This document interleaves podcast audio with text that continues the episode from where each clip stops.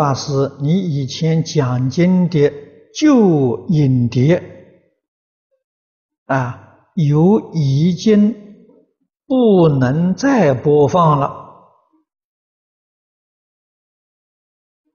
啊，应如何处理？啊，大概是呃旧的这些录像带、录影带、光碟这些东西啊。已经不能再用了，你可以呀拿到净宗学会呀，让他们给你处理。